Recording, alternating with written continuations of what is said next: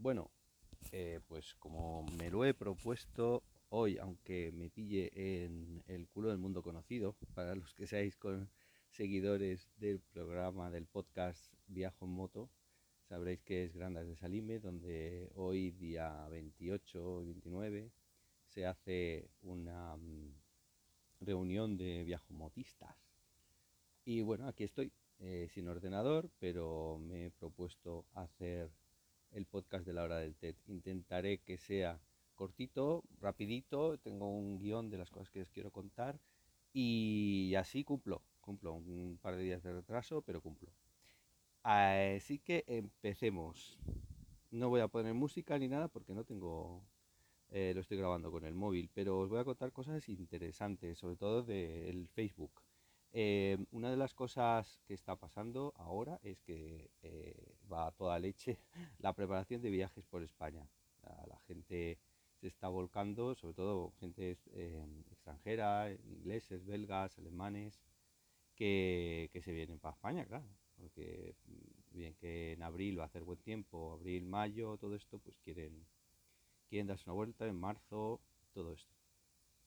y bueno, si alguno de vosotros quiere encontrar pareja, pues ahí en el Facebook puedes, puedes leer los mensajes. Muchos mensajes están en inglés, pero eh, suele venir abajo un pequeño link que pone ver traducción y te lo traduce. Lo digo porque aunque tú no sepas inglés, probablemente el tío que ha escrito el mensaje eh, igual también habla castellano o habla francés o habla tal. Que muchas veces la gente los pone los mensajes en inglés para que le llene a más gente pero que no, que no te, no te agobies. Si te, alguien te cae bien, te cogen bien las fechas, le escribes directo y le dices, oye, ¿hablas español? Habla castellano bien. En el caso de que tú hables inglés y te guste, pues vas a hablar en inglés. Pero, pero sí, pruébalo porque merece la pena. Incluso animaros a escribir en el Facebook de la, de la, de la TED, del grupo de la TED, que puedes escribir en castellano también, no pasa nada, nadie te va a, flamear ni a decir, eh, no sé qué, hacer bullying. No, escribes en castellano y ya está, y la gente utiliza el traductor.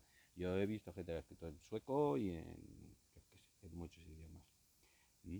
Así que, mm, que nada, que os animéis, que no pasa nada por compartir un par de días con alguien y si quieres empezar con estas cosas, pues es un buen momento. Incluso conmigo, si me pilláis por ahí, ya sabéis que la voy a hacer. Oye, que voy a compartir un día contigo, ¿qué día te viene bien? Paso por tu zona, tal, oye, pues vale, pues, ¿no? ¿Qué más da? Eh, también comentaros que mm, eh, eh, hay la TED, bueno, yo estaba viendo gente que se prepara la TED de España y otros sitios, pero totalmente distinta, o sea, no es el mapa GPS que tú ves, sino siguen por donde les da la gana, los días que tienen, si tienes 10 días, pues hay uno que se cruza toda la península, se va para abajo, se hace aquí eh, los 10 días y luego se va para arriba y ya está. O que se saltan trozos para visitar ciudades porque les apetece, por, porque, por turismo, etcétera. Así que no, hay que ser integrista con he hecho toda España, he hecho toda la TED de España, sí, no, no, porque te has saltado 10 kilómetros entre Granada y Sevilla. Bueno, pues no, no, la TED es un, son unas rutas para viajar por la TED, pero también puedes eh, hacer tu propia tu, propio collage, ¿no? Mezclando entre partes de la TED y partes que a ti te interesen de viajar o de ver amigos. Esto no, es una... Nadie, nadie se va a enfadar contigo porque, porque cambies tus rutas de, la TED, no hagas más asfalto y lo publiques. Yo no he visto a ningún integrista diciendo ah, eso no es la TED porque te has, te has, quitado muchos trozos de, tierra y has cogido asfalto. Pues yo no lo he oído en... Aparte que también a ti personalmente pues igual te tiene que dar mucho, ¿no? Lo mismo. Eh, febrero y enero, momento dulce en Andalucía, tengo apuntado, porque sí, porque es que la verdad ha habido muchos, mucha gente que ha estado rodando por ahí, porque es que, bueno, y las imágenes, una luz mm, unos sitios muy chulos. La verdad es que es, eh, realmente ha sido donde la gente ha publicado, que ha estado en Andalucía, sureste español, etcétera, el sur de Portugal. Eh, muy bien, muy chulo. También se ven algunos reportes de gente que ha estado en Francia, en Inglaterra o en Bélgica, pero vamos, que son de fin de semana y son más para, barcas o hovercraft que para motos. Caminos llenos de barro, eh, agua por todas partes. Bueno, a quien le guste, eh, le guste mojarse y tal, pues parece ser que la gente, o eso tiene mucho mono de, hacer off-road. Em, bueno, quería comentaros un viaje específico. de Helen Moens, la podéis buscar por ahí. No sé si es la o le, creo que es la. Va con alguien más. Y va a hacer un viaje un poco extraño, debe ser belga. Se cogen un avión, se van a um, un evento en España, en Lérida, pues yo creo de la March Motomandes, porque si van en abril, será eso. En mayo, en marzo, pues será más Motomandes. Y de ahí se, eh, bueno, saqué unas motos para hacer la March Motomandes. Luego se van en autobús y tren se cruzan hasta Portugal porque se ve que tienen ahí alguien de familia y han mandado sus motos desde Bélgica hasta Portugal. Ahí cogen las motos y se meten en la TED haciendo hacia España, desde el sur de Portugal, em, Huelva, Sevilla, todo eso hasta Málaga. Lo dejan, dejan las motos, las motos las meten en un transporte de, de autobús, de furgoneta que se las lleva otra vez a Bélgica y se van. Eh, voy a intentar poner en contacto con ellos porque parece divertido el viaje. Mm, muchas cosas pueden salir mal porque aviones, trenes, tal. O sea, pero bueno, parece interesante. Supongo que habrán buscado alternativas. O igual no, igual van a aventura. Eh, otra cosa que me ha parecido chula es que cuando has hecho la TED, una de las cosas buenas que tiene la TED es que son sitios reconocibles y que suele mantenerse el track, porque ya os he comentado que a veces hay variaciones del track de un año para otro, de un mes para otro, porque o ha, mm, pasado a ser ilegal esa zona, o es intransitable, o simplemente el Iceman ha visto que tiene otras rutas que pueden ser más interesantes. Eh, así que, eh, pero hay una cosa muy chula que, me ha pasado a mí ahora mismo. Un tío que ha hecho unas fotos en Polonia en unas curvas donde yo había hecho una foto. a mi moto. Y es muy chulo porque te recuerda y tal. Es, está guay, está guay. Solo quería comentaros porque me ha parecido divertido. Y luego, bueno, la polémica de la semana. Bueno, parece que John Ross, que es el que gallufate, el, el jefe de, de, lo de la T, recordad que la T es una iniciativa, pero tiene una forma de asociación, empresa o algo así, eh, de la que el jefe John Ross y es de Inglaterra. Y el caso es que él se está moviendo ¿no? en, temas de, asociarse con empresas o algo así. Bueno, tampoco importa mucho. O sea, no, mm, como sabéis, la TED es una cosa muy abierta que aunque te puedan recomendar un sitio para dormir, un, camping o un eso, aunque incluso se pueda llevar dinero él o no, o él o, dinero que va para el para la iniciativa, ¿no? Para apoyar la iniciativa, yo que sé, pagar el servidor, que te da a saber eh, te, importa, te pito, ¿no? Entonces son, los tracks son públicos, no tienes que pagar por ellos. o sea, vamos a ver, partimos de la base que te están regalando unos tracks, un curro, te lo están regalando, o sea que que te gusta, bien, que no, también. Lo que pasa es que hay gente que parece que, que lo hace como suyo y, y, se enfada. El caso, que John Ross eh, ha, debe haber hablado con Global Rescue, la empresa que hace, eh, que creo también es partner de Garmin, pero vamos, para, es una empresa en la que tú pagas un dinérico y te aseguran que todos los gastos que puedan haber para repatriarte, para recogerte, para llevarte al médico, gastos de médico, todas estas cosas, están cubiertos hasta un, límite muy, muy alto. Eh, la utilizan escaladores, la utiliza todo. También hay otras empresas que utilizan todo. También tiene la opción de cuando habla, llamas hablas con alguien que tiene tu idioma, que eso es interesante, porque eso decía, ponían el ejemplo de datos estás en Albania, llamas al 112 de Albania, que no sé cuál será, que por cierto, en la, en la TED, en la misma página de web de, la Trans Europe Trail, cuando tú te descargas los GPX, que acordaos que tienen que ser actualizados, no os cojáis el de, no descarguéis ahora el que vais a usar en verano. Bueno, descargarlo, pero antes de usarlo volver a descargar los otros y comprobar que no han cambiado. Eh, bueno, el caso es que mm, eh, el, ay, he perdido el, hilo. No, estaba comentando lo de Global Rescue. Y, y nada, bueno, eso. Que es que lo ha publicado los de... Ah, sí, vale. Que, te- que cuando llamas, que hablas en tu idioma, ¿no? En el, idioma de la... Y os decía que el 112 de Albania probablemente, bueno, seguro que está en la página de, de la Rescue Trail, si lees, te viene el número de teléfono de rescate y te pone el número de ca- local de cada sitio, lo cual está muy bien. Eh, también te dice pues cosas locales que, que- pueden ser muy interesantes. Bueno, tú llamarías a Albania y bueno, se te pone un albanés, pues tú no tienes ni puta idea. Si llamas al Global Rescue se te pone un español, alguien que habla español y, te gestiona pues los problemas que puedas tener, ¿no? Que si has caído, te has- eso. El caso es que hay una, como se han hecho partner, con lo cual hay una especie de landing page, hay una especie de, web que se llama pues, globalrescue.com barra Transeurope Trail y que dice, pero claro, yo he accedido y esperaba pues un precio así específico para la Transeurope Trail, para la gente que está en la TED. Bueno, a partir de 119 euros, no es ni 10, 119 dólares, cuidado, ¿vale? Eh, start at 119 dólares, que te cubre una serie de cosas. Igual un día hago un resumen un poquito más pormenorizado de este, de este seguro o de otros, si hay alguien que dice, oye, mírame el seguro de tal, o lo miro, lo leo en inglés y os lo cuento.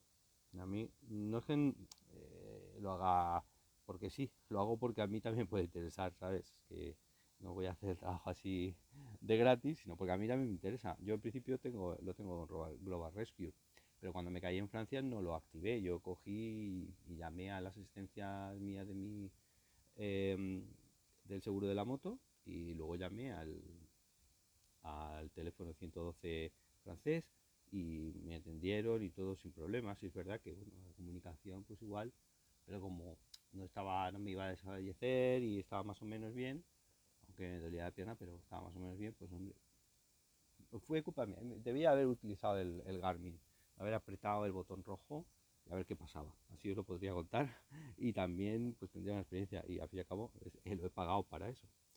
Ya os contaré co- como, lo que pago, eso, mira, igual el próximo eh, podcast os cuento cuánto pago, eh, cómo lo activo, etcétera, etcétera. Bueno, pues en la publicación esa del anuncio de que hay una relación entre la TED y Global Rescue y que se ha enfadado. Dice, no, que esto no puede ser porque si eh, la TED es una cosa, una organización sin ánimo de lucro y aquí tal. Y, bueno, al final la respuesta es. Mira, chaval, esto está, lo tienes ahí. Si lo quieres lo coges y si no lo dejas, como lo dejas, tampoco pasa nada. O sea, no te estamos diciendo que te estás obligado a utilizar el, el Global Rescue. Vaya. Bueno, como le he, le he prometido a un seguidor, voy a hablaros de las modificaciones que yo tengo hechas que me pueden servir para la TED. Claro, esto es muy en la moto, ¿eh? O de las modificaciones que me gustaría hacerle a la moto, etcétera. Bueno, la TED. La TED, o sea, modificaciones expresas para la TED, pues no hay.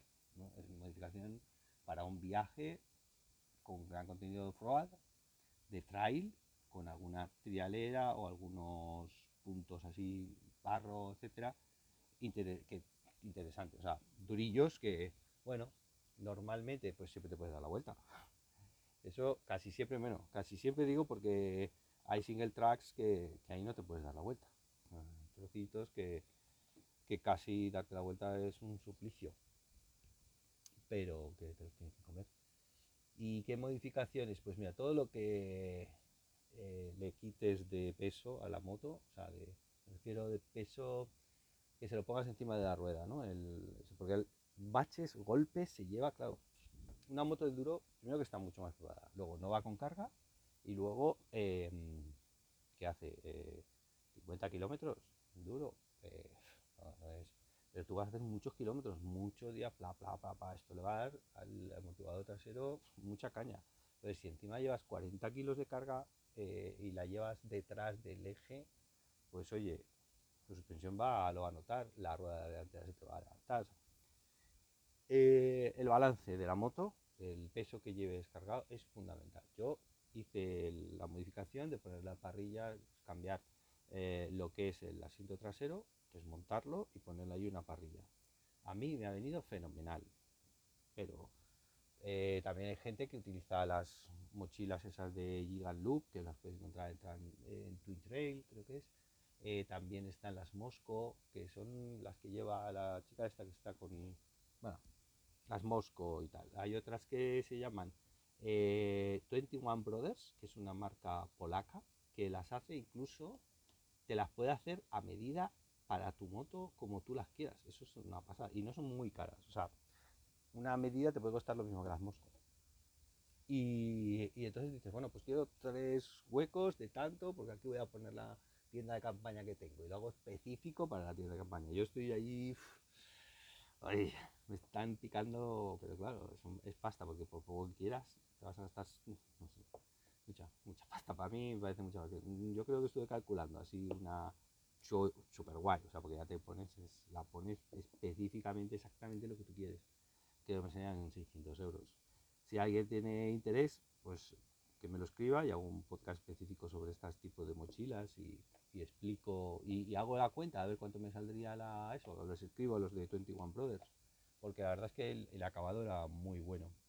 ¿Qué más modificaciones? Eh, pues todo lo que sea endurear la moto, eh, ponerle, si no lleva ya, pues ponerle guardamanos, eh, los espejos que sean plegables, si hay zonas que hay zonas estrechas en, la, TED. Normalmente, claro, es lo, que siempre digo, o sea, tú haces igual un día 200 kilómetros, son muchos kilómetros para, pues igual tienes un kilómetro que es un single track, que vas con ramas a derecha e izquierda y que una moto con las maletonas y muy ancha, pues, pues lo va a pasar mal, va a estar rozando todo el rato. Eh, pero es, sí, es un kilómetro 200, pero claro, ese kilómetro ya sabéis, ¿no? Lo que pasa, ese kilómetro te cuesta un montón de tiempo. Así que yo, pues, adelgazar la moto, eh, hacerla estrechita, yo he pasado dos sitios que yo creo que no pasa, creo, digo, porque he visto gente muy pro, pero creo que no por, por, muy pro que seas, el tamaño no, no es tan pro como para hacer adelgazar la moto.